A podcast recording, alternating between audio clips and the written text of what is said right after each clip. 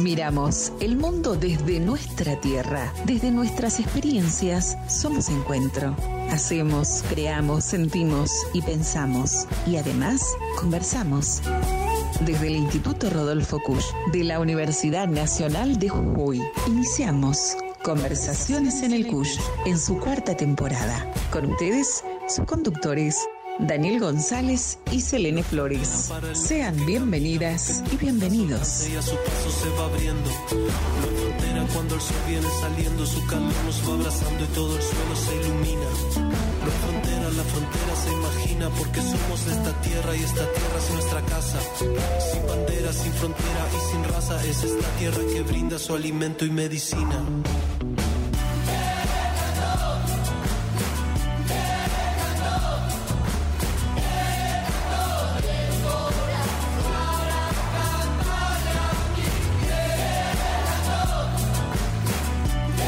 Hola, ¿qué tal? ¿Cómo están? Muy buenas tardes. Bueno, estamos saliendo en vivo, ¿no? Por un Radio 92.9, pero también saludos a todos, a todas quienes nos escuchan en diferido por la plataforma de Spotify, donde nos encuentran como Conversaciones en el CUSH, un espacio que promueve el Instituto Rodolfo CUSH, sede Tilcara de la Universidad Nacional de Jujuy, y que es posible también eh, gracias a la predisposición, la disponibilidad que tiene su director, Daniel González, conductor de este ciclo, que ya tenemos 86 programas. ¿eh? La verdad que es realmente importante el número que venimos teniendo, así que lo vamos a saludar a él. Daniel, muy buenas tardes, bienvenido. Buenas tardes, hola Selene, hola la audiencia. Eh, sí, vamos con el número 86. Eh, bueno, no lo esperábamos, ¿no? Pero vamos. No, cuando empezamos, eh, ya el 10 me sorprendió, me acuerdo. y ahora estamos en el 80. Llegamos al 100. Uh. No sé si llegamos este año, pero sí, me parece que vamos para... Y habría que hacer las cuentas. y si no nos echan para el año que viene. Vamos a hacer, vamos para los 200. bueno, también Daniel, le agradecemos a Hernán Cabrera que está ahí en el control y puesta en el aire y con un programa, pero realmente sumamente relevante que vamos a tener hoy. ¿A quién vamos a estar escuchando en este, un ratito nada más? Estamos ahí conectando eh, con un antropólogo, un colega, yo también soy antropólogo. Eh, egresado de la Universidad de Buenos Aires, un estudioso de un, de un ambiente, de un mundo que es distinto al que normalmente hablamos. Hablamos mucho de los Andes en este programa porque, bueno, eh, lo hacemos desde los Andes. Eh, Kush trabajó mucho en, el norte de Argentina, en Bolivia, sobre todo, en Perú. Eh, pero hoy queremos, queremos avanzar hacia nada Mm. que es la del Chaco. Y esto tiene que ver con que mm, este, mm, este programa es conversaciones en el CUS, no conversaciones sobre CUS.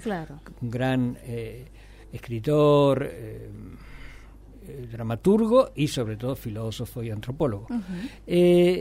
Pero su pensamiento, un pensamiento propiamente americano, es un pensamiento que se va metiendo por todos lados, ¿no? Y eso nos interesa señalar porque el último día de este mes eh, se cumple un año más del aniversario de su fallecimiento, ¿no? Entonces, ya hemos tenido en programas anteriores embarcados, que era, también lo llamamos a Cuya en las redes, eh, el programa pasado eh, sobre un radioteatro que se va a poner por Radio Nacional en, de Buenos Aires y también por Radio Nacional Jujuy y otras radios nacionales, eh, que es el, Radioteatro Cafetín, en homenaje a Kush, pero que es una obra de teatro de él, en realidad la base es una obra de, teatro de él llamada con el mismo nombre, Cafetín, que bueno, fue Kush en el, teatro. Y hoy vamos a, hacer, tratar de acercarnos un poco a, a, en el Chaco, pero no es Kush exactamente, porque no, él no anduvo por ahí, sino eh, sus planteos, y que no son de él en realidad, eh, él lo que fue, eh, fue investigando, fue conceptualizando y, fue dando un, diálogo con, con un diálogo intercultural con otras culturas, con otras, con otras sociedades.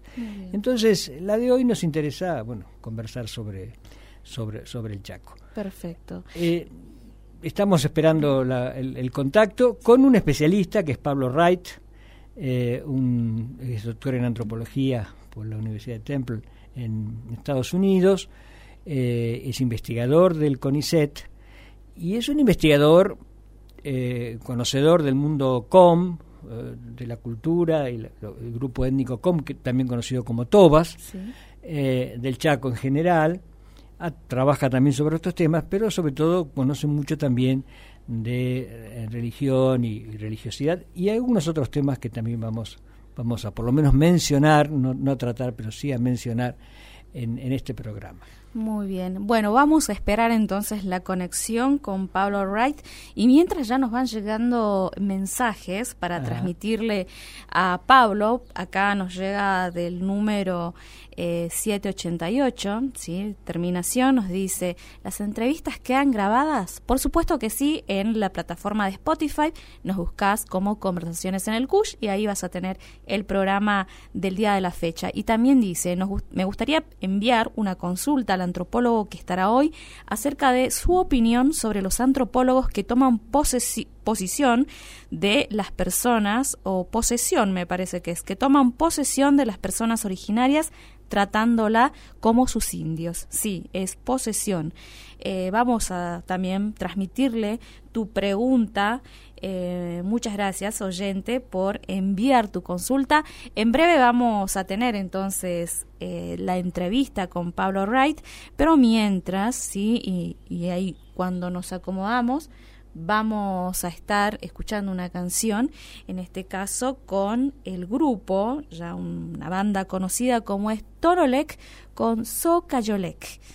Canción y ya lo tenemos ya, enseguida, en breves segundos, a Pablo Wright.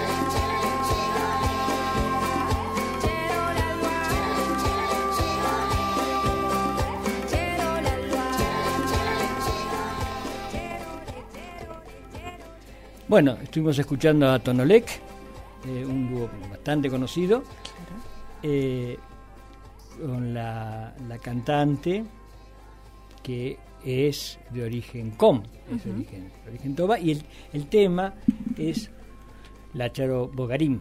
Claro. Y, la, el, y el tema es una canción infantil que se llama Mi Caballito, Claro. Es Es, una- la, la traducción de Soca Yolek, ¿no? de Soca Yolek. Bien. Exacto. Bueno, ya estamos con Pablo Wright, hicimos la, la conexión. eh, y te saludamos, Pablo, ¿nos escuchás?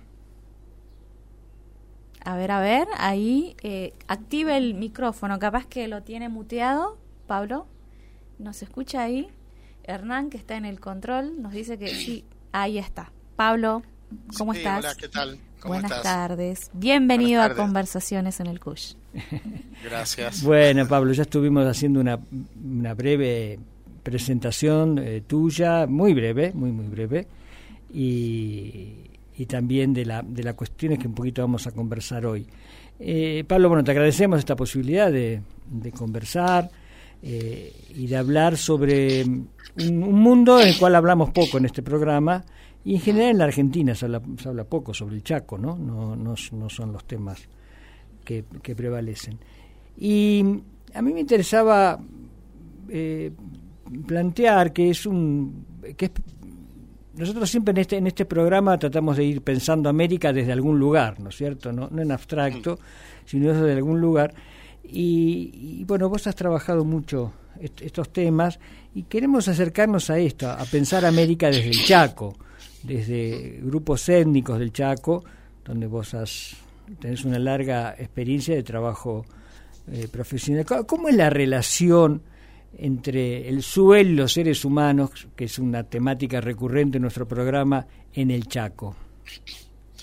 Sí, la bueno, a diferencia de otras regiones este, montañosas que tienen valles y quebradas y grandes montañas, este, el Chaco es una región plana eh, con un horizonte muy plano lleno de palmeras, este, en muchos casos y, y entonces la, la ocupación histórica antigua ¿no? de, del área fue de, de grupos cazadores recolectores que eran nómades que se movían por un circuito más o menos restringido de, de sus territorios. Eh, en las fronteras estaban otros grupos con los cuales podían tener relaciones de amistad, eh, negociación o guerra, básicamente, así se mantenían.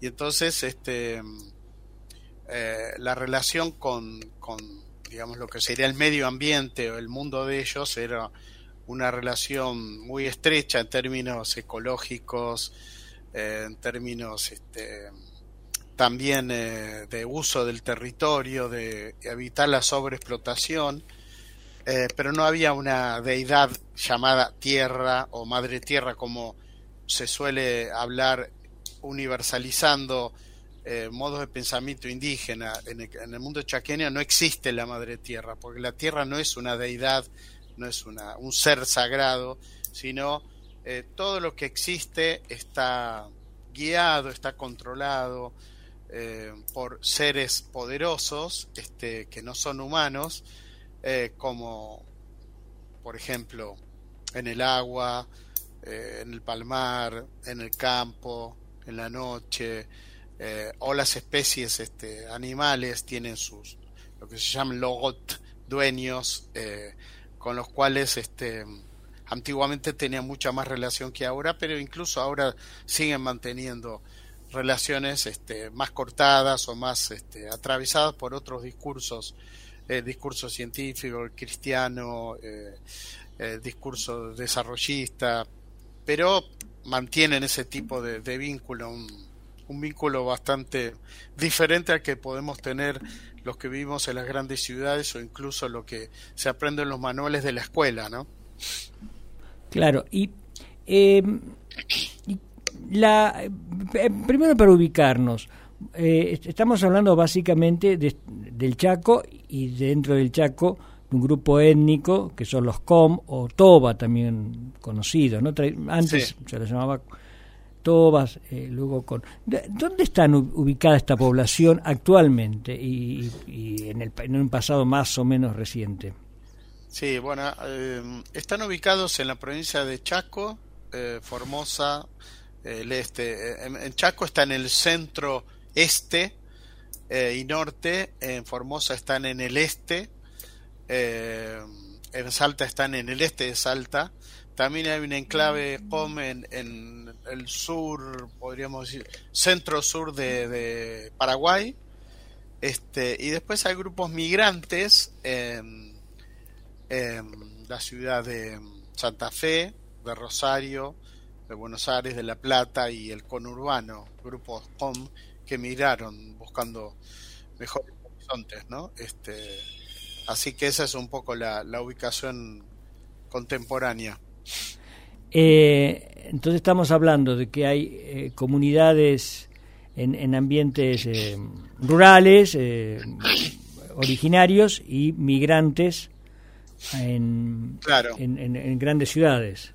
Sí, viven en básicamente en colonias este, rurales, o sea, un tipo de asentamiento en colonia rural, otro tipo de asentamiento en barrios, en barrios periurbanos cercanos a la, a la alrededor de las grandes ciudades, Clorinda, por ejemplo, de Formosa, en el Chaco, el barrio Toda Resistencia, en Saespeña y así sucesivamente. Y después este tenés los, los, barrios, los llamados barrios Tobas de las grandes ciudades. Así que hay como tres grandes este, perfiles de asentamiento de acuerdo a las circunstancias históricas que por las que atravesaron, ¿no? Este, claro, claro, claro. Y hay relaciones entre estos entre estas este tipos de gente que va y que viene o intercambios. Claro, sí, sí, no, hay, hay relaciones muy estrechas, es más, hay gente que tiene eh, una casa en algún barrio como en Derqui, a los alrededores de Buenos Aires, y también tiene un, su casa en, en algún lugar de la provincia de Chaco. ¿no? Lo, lo, me lo han contado, lo he visto. De Formosa es más difícil que vengan a Buenos Aires, pero sí este, van a Clorinda o van al barrio Toba de Formosa, ¿no? a Namcom eh, entonces, este, hay como una, una red muy compleja y amplia de, de viajes, de visitas de, y de la información también, ¿no? Este, viaja de acá para allá, este, aunque los lugares más, eh, podemos decir, más arquetípicos para toda la gente con migrante es el Chaco y Formosa, básicamente. O sea, sus lugares de origen, ¿no? Vos escribiste varios libros, hay uno especialmente sobre estas cuestiones, que sé que, bueno, es en base a tu tesis de doctorado, que se llama Ser en el sueño, crónicas de historia y vida toba, de editorial Biblos, eh, que se consigue en las librerías.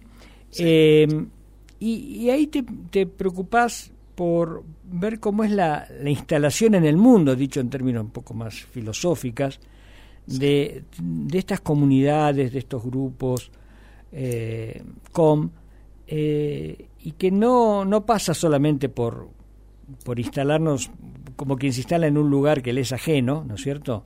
Ya nos hiciste una referencia a que cada eh, que, hay distintas situaciones o distintos este, ambientes que tienen sus, propios dioses o sus seres que los tutelan.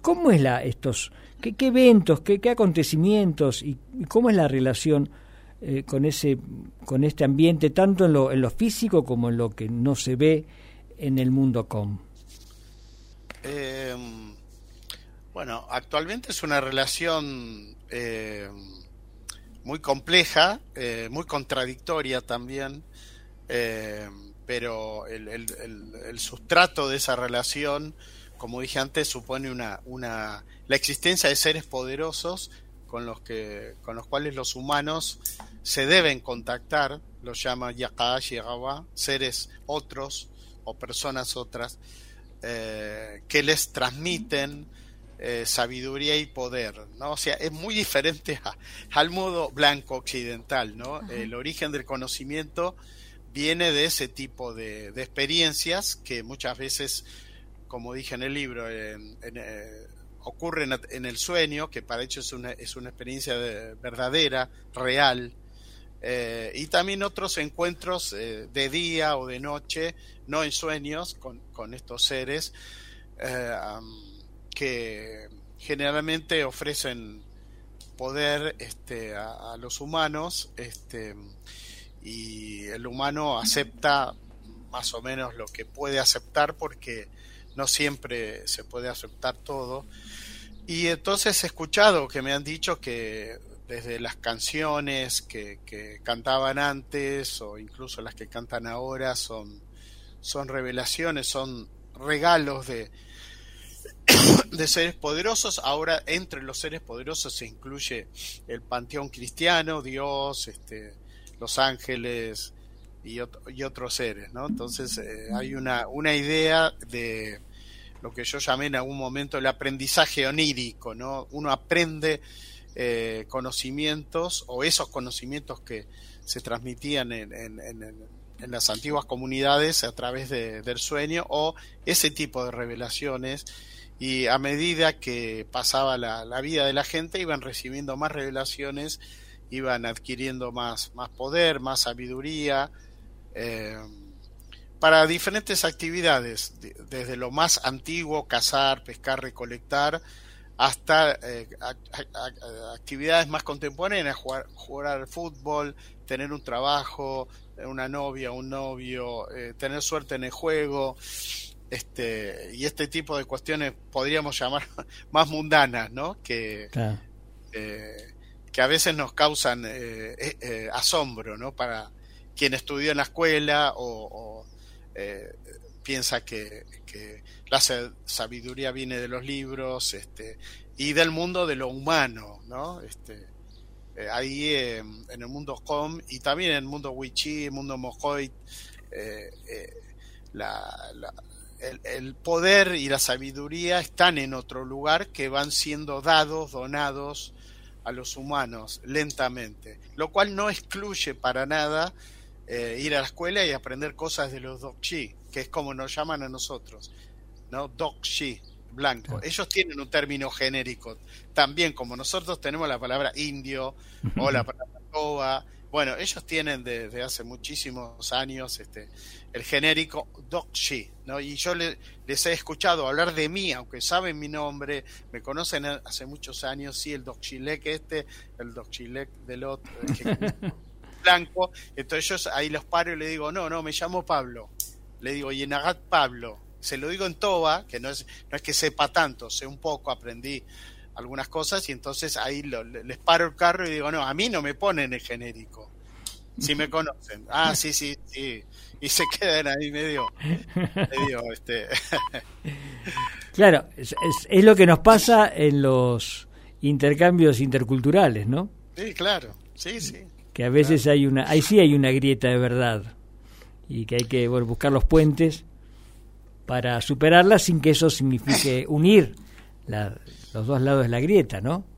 Claro, porque los diálogos interculturales de última son diálogos entre mundos, mundos sociales, donde cada uno sabe cómo es el mundo de uno y cómo interpretar los hechos que pasan en ese mundo.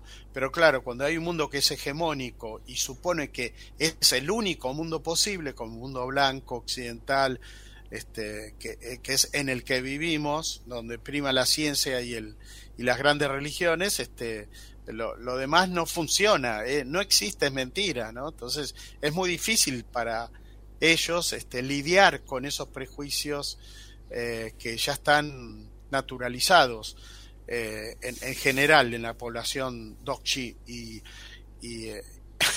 es como tener que pedir disculpas de entrada por lo que son y por las los conocimientos que para ellos son importantes, ¿no? Claro. Eh, no sé, Selene, si, si querés preguntar algo.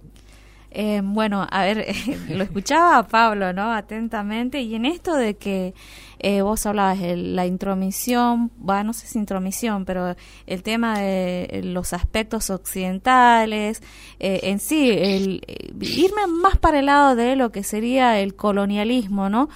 ¿Cómo ha impactado en esta población en cuanto a las creencias, al lenguaje, por ejemplo, ¿no? A que pueda seguir eh, el, lenguaje y toda su cultura perviviendo eh, más allá de la intromisión y, y lo que ha eh, representado el colonialismo para ellos.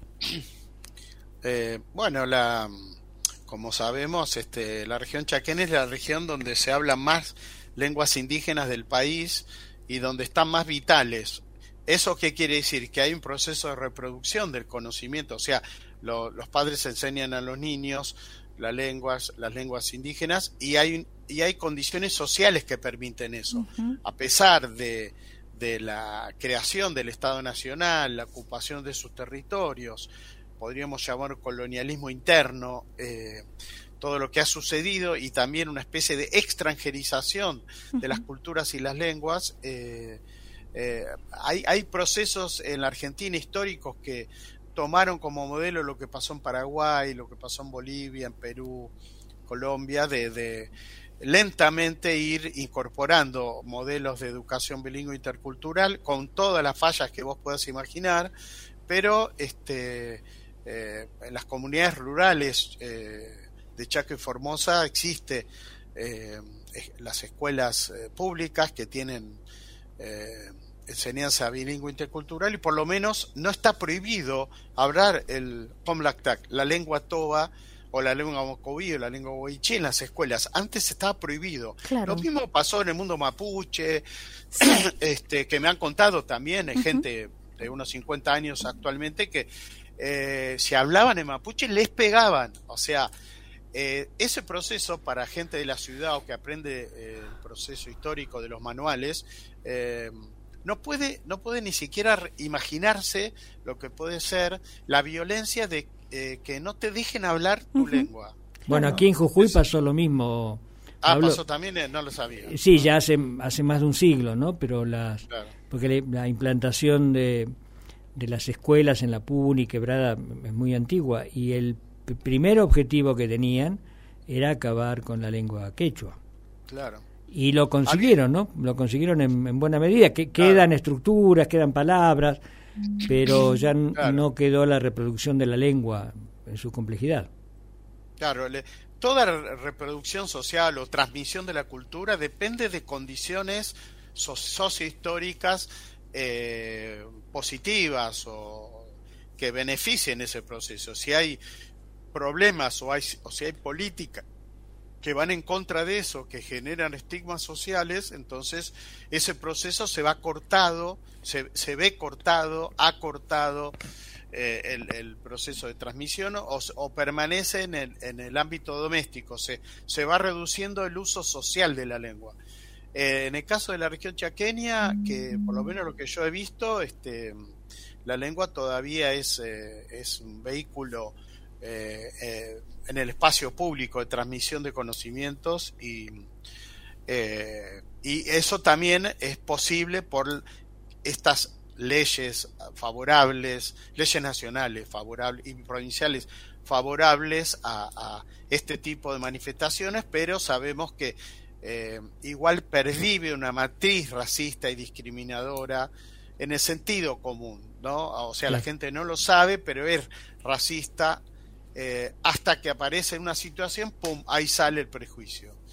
Eh, pero bueno, es muy difícil borrar todo un proceso histórico largo de, formación del país, formación de las leyes, de la ideología más nacional, el proyecto de las élites de una nación blanca con gente europea, ¿no? Imagínense, eh, es muy difícil de revertir, pero bueno, con, luces y sombras, este, hay, hay cuestiones muy favorables eh, o medianamente favorables, podríamos decir, donde la, eh, la, la, extranjerización, al menos en la región chaqueña, no es tan fuerte como era antes.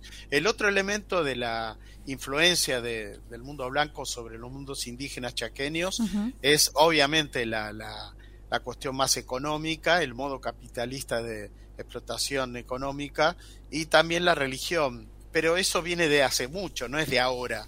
¿no? La, la eh, cristianización católica de los mundos indígenas en el, en el nuevo mundo fue una política este, con diferentes este, tenores e intensidades. Eh, em, en la región chaqueña más reciente, digamos, desde principios del siglo XX hubo, hubo misiones franciscanas en diferentes enclaves, este, y después eh, simultáneamente empezaron a haber misiones protestantes, o sea, no católicas, anglicanas, después llegaron evangélicos, después llegaron pentecostales, que no es lo mismo uno que otro, ¿no?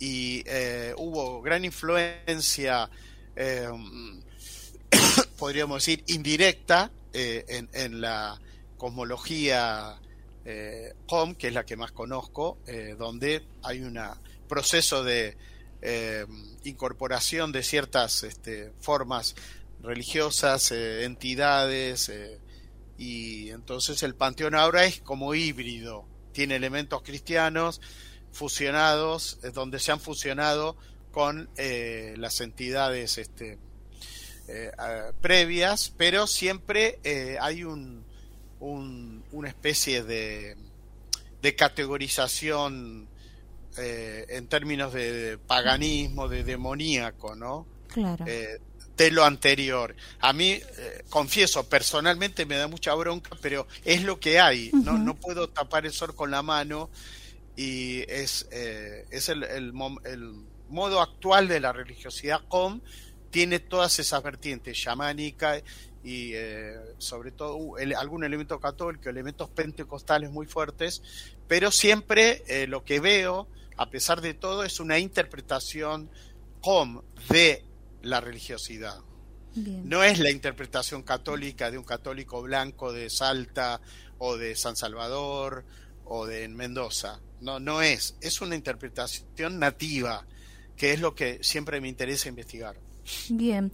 Pablo, nos llegan mensajes también eh, acá de parte de Silvia Saldivia Melipil de Río Gallegos que bueno, te manda saludos y también quiere saber tu opinión sobre los antropólogos que toman posesión de las personas originarias tratándolas como sus indios, nos dice. Ella mandó este mensaje y quería saber tu, tu opinión sobre, sobre este tema.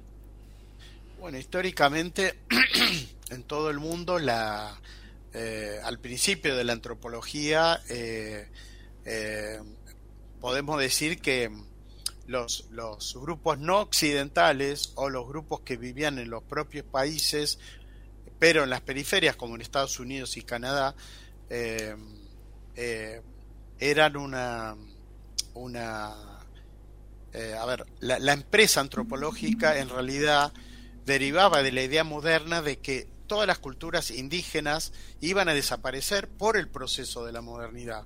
O sea, había una idea más filosófica de la historia de que todos los pueblos rurales eh, o su sabiduría, los pueblos indígenas, iban a ir perdiendo sus culturas eh, por el avance del progreso, porque ese es el mito moderno, el avance del progreso, la aparente racionalidad única, eh, la idea de un Estado nacional, la idea laica, y también un poco en otros ámbitos la, la, la idea de, una religión más racional, ¿no? Este, Así que en diferentes partes del mundo, eh, eh, en muchos casos, eh, la, antropología se apropió en algún sentido de, ciertas, este, ¿cómo decirlo? Elegantemente. no seas elegante. hablaban hablaban por, por ellos. No, hablaban por ellos, es decir, mis indios. Yo hablo por mis indios, porque ellos no tienen voz. Básicamente esa era la operación. No es que son propiedad de los investigadores, sino eh, en algún punto de, tan comedidos se olvidaban que las personas eran personas y que podían tener intereses diferentes eh, individualmente o comunitariamente y entonces eh, pecaban de eso, ¿no? De, el vicio metonímico, es la parte por el todo, ¿no? Es decir, yo conozco un poco de esta, estas este, culturas estas prácticas, estas tradiciones y yo soy el representante oficial de ellos. ¿Entendés? Ese es el proceso. Es un proceso de... Pero hay que ponerse en, el momento histórico también del pasado, ¿no? Donde los estados nacionales no reconocían nada, ningún derecho eh, de existencia, de cultura. Entonces, investigadores que no eran solo antropólogos, eran exploradores, incluso misioneros o maestros o agentes del correo, eran como los que sabían todas estas cuestiones y sabían hablar la lengua o sabían un poco, entonces eran como intermediarios. Entonces, lo que pasa actualmente es que la, las comunidades indígenas en, en, América Latina eh, tienen ya eh, derechos, este, no como antes, tienen derechos. El asunto es que muchas veces este, las, las élites eh, provinciales se apropian de eh, tierras o derechos indígenas vendiendo espejitos de colores, ¿no? O sea, no, no, no, no literalmente, digamos, dando alguna dádiva o prometiendo algo este, en un lenguaje complejo, técnico, de ingenieros, que quizá la gente no está preparada y nosotros tampoco, no tenemos por qué entender el lenguaje de un ingeniero, de un abogado, y, y entonces pasan ese tipo de cuestiones. Entonces, la etapa contemporánea en la antropología de eh, con y, y, acompañando eh, eh, grupos indígenas es este de interlocutores este con una reciprocidad donde la cosa va y viene y nadie es dueño de nada y menos un investigador apropiándose de eh, usando pronombres posesivos, ¿no? De ningún modo, de ningún modo, ¿no? Muchas gracias, Pablo. Bueno, esperamos haberle respondido a Silvia Salidia de Río Gallegos. Muchas gracias. Eh, Pablo, sobre esto que venías hablando, hay también un, viejo conflicto, por supuesto, por la tierra, ¿no es cierto? Por el espacio. Eh, hubo una matanza la, en Colonia Napalpí en 1924 eh, ante un levantamiento indígena, ante la, en ese momento eh, una ocupación parcial del Chaco. Luego en 1954 fueron expropiadas y, y reconocida la, la propiedad en realidad de las comunidades y luego un año después, en 1955, después del, golpe de Estado, se revirtió esa, esa situación. Eh, y actualmente eh, me imagino que esto de algún modo permanece porque eh, en pueblos que tienen una matriz cultural cazadora, recolectora, y, con nómades dentro de cierto territorio, porque a veces la gente cree que nómades es que uno va por donde se le ocurre, ¿no? Eh, hay un movimiento dentro de, cierto territorio. Eh, me imagino que esta situación eh, permanece o tiene expresiones en este momento. Sí, sí, hay. a ver, siempre hubo conflicto antes, que era más menos elegante, para usar el término, violento, con violencia violencia física o violencia con armas. Eh, actualmente es una violencia más discursiva, más del lenguaje o de las leyes o de abogados, luchas entre abogados. Eh, y obviamente la política eh, en eso no, no siempre hace un buen papel porque generalmente la política argentina es muy blanca, lo, lo debo decir, es muy docchi y no entienden los intereses de las gentes este, aborígenes por su territorio, por eh, mantener un espacio de vida y ampliarlo, o sea, el derecho de ampliar, no solo de mantener como si fueran piezas arqueológicas a tal reservación o tal eh, colonia que tiene 11.000 hectáreas, como puede ser Colonia Virgen Chaco, la que era Anapalpiantes, eh, bueno, bueno, es muy grande, así que ahí no van a tener eh, que pedir extensión, pero otras que son más pequeñas piden extensión y es todo un drama con los gobiernos provinciales, con la dirección de, colonización, que le piden un sello, otro sello, otro sello.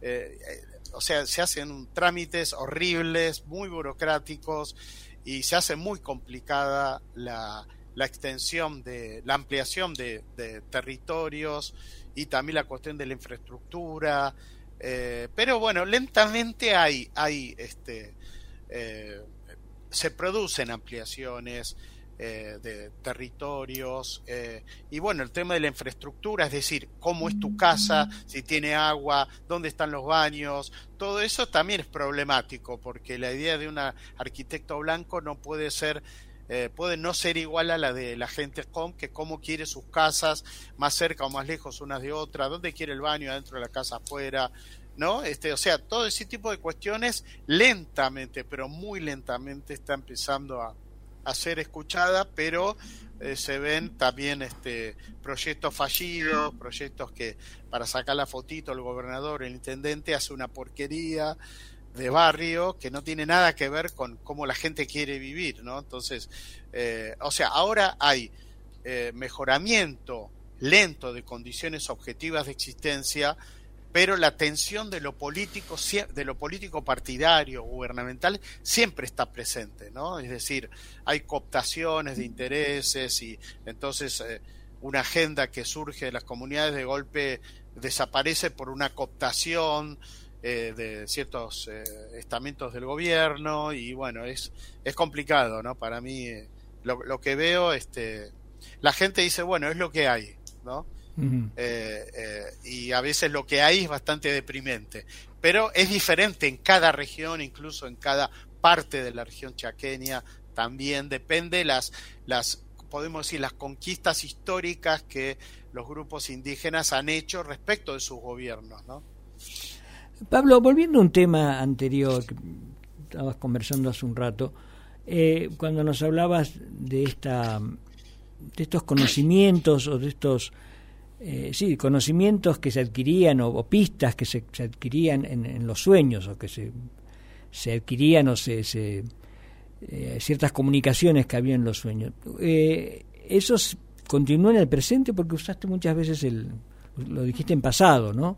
Sí. Eh, ¿Y eso en el presente sigue activo? Sigue, sí, sí, totalmente.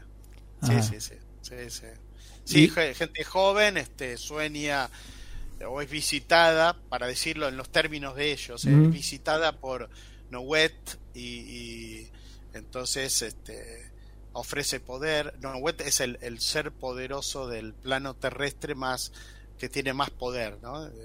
O si, o si no, Caso que es la, la dueña de la, de la tormenta y el relámpago, este, y, o si no, Pelec, que es el, el dueño de la noche, y bueno, así sucesivamente, ¿no? Uno los ve con moto, con auto, eh, con electricidad, ¿no? La idea, ese mito moderno, ¿no? De que eso va a suplantar todo y en realidad no, se van readaptando este, constantemente, presuposiciones, este, ideas, pero los seres están por ahí dando vueltas, ¿no? Eh, chicos que estudian en, en las, las escuelas este, de enseñanza bilingüe, en Saspenia, que tienen a veces un, lo que se llama un internado, pero no es exactamente internado como era antes, ¿no? Es como un albergue, ¿no? Este, se quedan un tiempo ahí, bueno, y sueñan, y, y no siempre los sueños son agradables y, y preciosos, ¿no? O sea, son, como se dice en la jerga antropología, luminosos, son sueños poderosos, donde de golpe un ser te da miedo, no es que decís, ay, qué lindo, y ahora tomo Coca-Cola y festejamos. No, no, o sea, me, me, siento interpelado y a veces la gente eh, va a hablar con el pastor, que es aborigen, o sea, las iglesias estas son todas con gente com y, el pastor bueno interpreta y habrá le habrá dicho bueno no querés seguir esa senda este seguí el camino de Jesús y, está todo bien porque también la metodología eh, perdón la, la, la la, la, forma de manifestación también es así. Jesús te aparece en un sueño, o la Biblia te habla, o un ser de luz, y, y también, ¿no? Este, a veces están más tranquilos con esa vía y eh, otros están tranquilos con, con,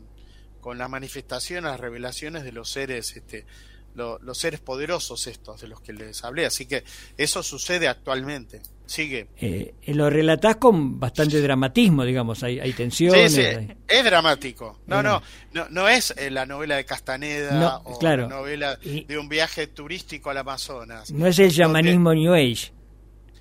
No, bueno, ojo, el, el, el, viaje de, aprender a tomar ayahuasca en, la selva de amazónica también es fuertísimo, pero cómo lo venden es, es liviano.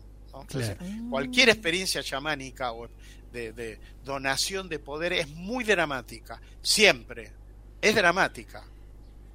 Pablo, eh, no, aprovechando esto, eh, ¿vos tuviste la posibilidad de, de, tomar ayahuasca? No, no, no, no. Los, primero, los chaqueños no toman nada. Ah. Y segundo, que yo reconozco mis limitaciones mentales. y no, realmente eh, ya con lo que tengo de la vida, este, estoy, eh, estoy hecho. Ponele, ponele, podría tomar como los del Santo Daime un, no sé, un dedito de ayahuasca, eh, que es lo que toman ellos y te sentís medio chispeado como tomar dos vasos de vino, pero realmente le tengo mucho respeto a eso. Hay otra gente, colegas, chicas, eh, chicos que sí tomaron y están todo bien y son sus exploraciones. Las mías van por otro lado, ¿no? Bien. Pablo, te cambio, te cambio de tema brevemente antes ya de ir cerrando el programa respecto, ¿no? A esto de las diversidades en, en esta comunidad eh, Toba, Com. Eh, porque sé que en algunas otras culturas eh, ancestrales, ¿no? indígenas, además del hombre, la mujer, se aceptan unos terceros géneros, terceros géneros. Eh, y en este caso, en esta comunidad particular donde vos estuviste allí eh, teniendo esta experiencia, ¿cómo es ese aspecto, no? De, quizás eh, las personas LGBT, em, la identidad de género. bueno, donde yo he trabajado nunca tuve esas situaciones, pero nunca hablaron ni en contra ni a favor. No, no, como no sucedía, no, no, no las vi, no, no se hacían evidentes, no, no hubo ningún tipo de, de comentario de, de ese eh, respecto de eso, pero no, este, pero digamos no, no encontré ningún tipo de prejuicio, este, respecto de otros modos de, de experimentar la sexualidad de formas genéricas, no, no, no, encontré en el mundo com, ¿no? Que es lo que más conozco. Bien, bueno, la verdad que ha sido un gusto escucharte, Pablo. Eh, me gustaría comprometerte, nos gustaría comprometerte, pero un nuevo programa de Cátedra Abierta, porque hay un montón, ¿no? Que hablar acerca de, de, esta, de estas obras y de esta, de esta cultura. Com. Sí, sí. sí, sí. Em, y, bueno. y hay otros temas que investigás que también me gustaría este, sí, yo que encantado. No, que no tienen nada que ver, bueno, o, en principio no tienen nada que ver con este, este pero que, tiene que ver más con el, con el mundo muy, muy moderno como es la antropología vial, lo que nos pasa cuando andamos por la calle. Bueno, les cuento que hace poquito volví después de muchos años a esta comunidad que, que es donde empecé mis investigaciones y eh, justamente traté de, eh, de unir la, cuestión del mundo de la cultura vial con la cultura vial chaqueña o formoseña, con, con eh, justamente cuando la ruta 86 la, la asfaltaron, empezó a haber un montón de accidentes porque la gente no estaba acostumbrada a que desde el horizonte hasta donde estuvieran ellos tardara tan poco en llegar el auto, ¿no? Un auto.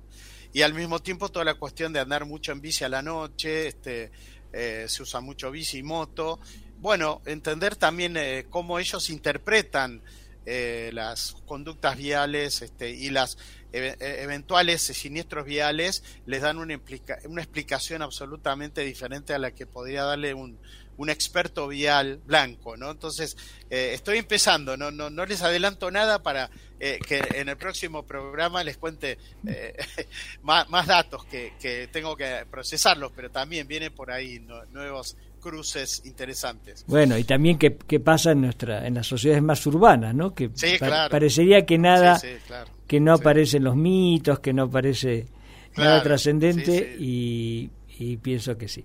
Eh, Pablo, te agradecemos muchísimo esta, esta posibilidad de conversar con vos, de abrirnos para nosotros una, una ventana hacia, hacia, las, hacia las tierras bajas sudamericanas.